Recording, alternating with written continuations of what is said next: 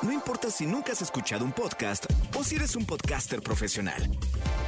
Únete a la comunidad Himalaya. Radio en vivo. Radio en vivo. Contenidos originales y experiencias diseñadas solo para ti. Solo para ti. Himalaya. Descarga gratis la app. No importa cómo estés, siempre puedes estar mejor. Mejor, mejor. Con Reavivadas.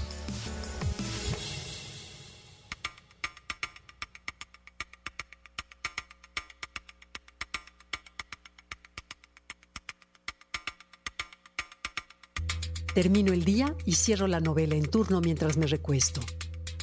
Hago las respiraciones necesarias para hacerle entender a mi cabeza que es de noche y debo descansar. Uno, dos, tres, cuatro. Y trato de poner en blanco mi mente, pero esta no se aquieta. No para de tener pensamientos simples pero repetitivos sobre algún tema que ha quedado en boga. ¿Por qué no puedo dejar de pensar? me pregunta Luisa. Rumiar un pensamiento es como rumiar un alimento.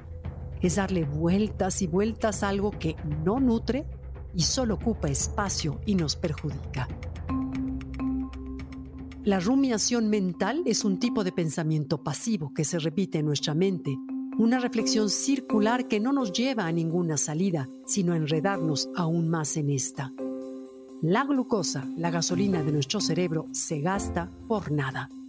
No hay ningún lugar a donde llegar, pasan las horas en nuestra cabeza, nada más.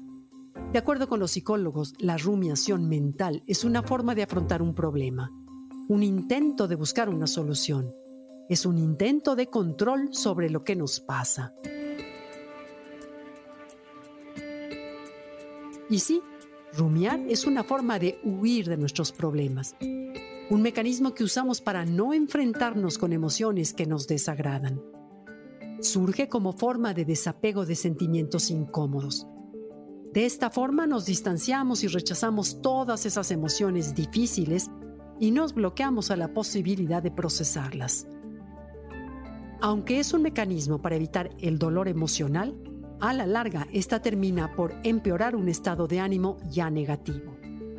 En ocasiones nuestra mente nos ayuda a resolver problemas y sacar conclusiones, por supuesto, pero otras, como en la rumiación mental, lejos de llegar a alguna conclusión, nos enreda más y nos da la sensación de no poder controlar lo que acontece a nuestro alrededor.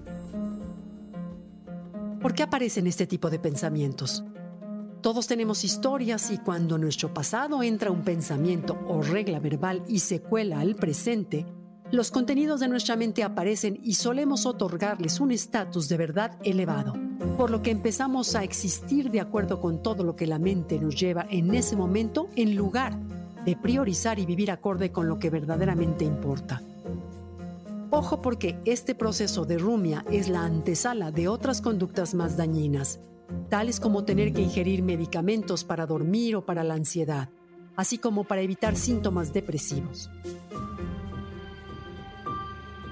Lo elemental es detener este proceso a través de distintas habilidades o estrategias en los cuales seamos capaces de discernir, priorizar y analizar nuestras emociones.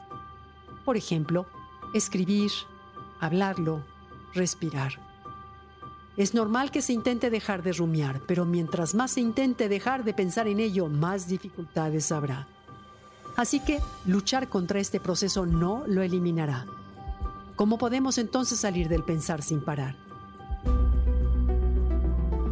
Lo primero es que a través de hablar o escribir podamos plantear y aclarar cuáles son las preocupaciones que tenemos.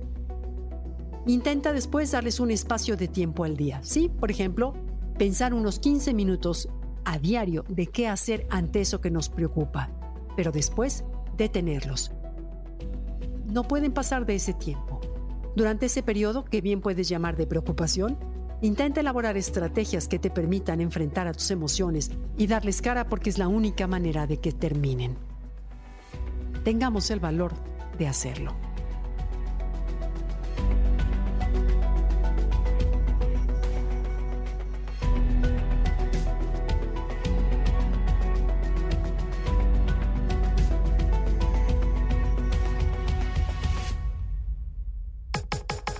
Comenta y comparte a través de Twitter.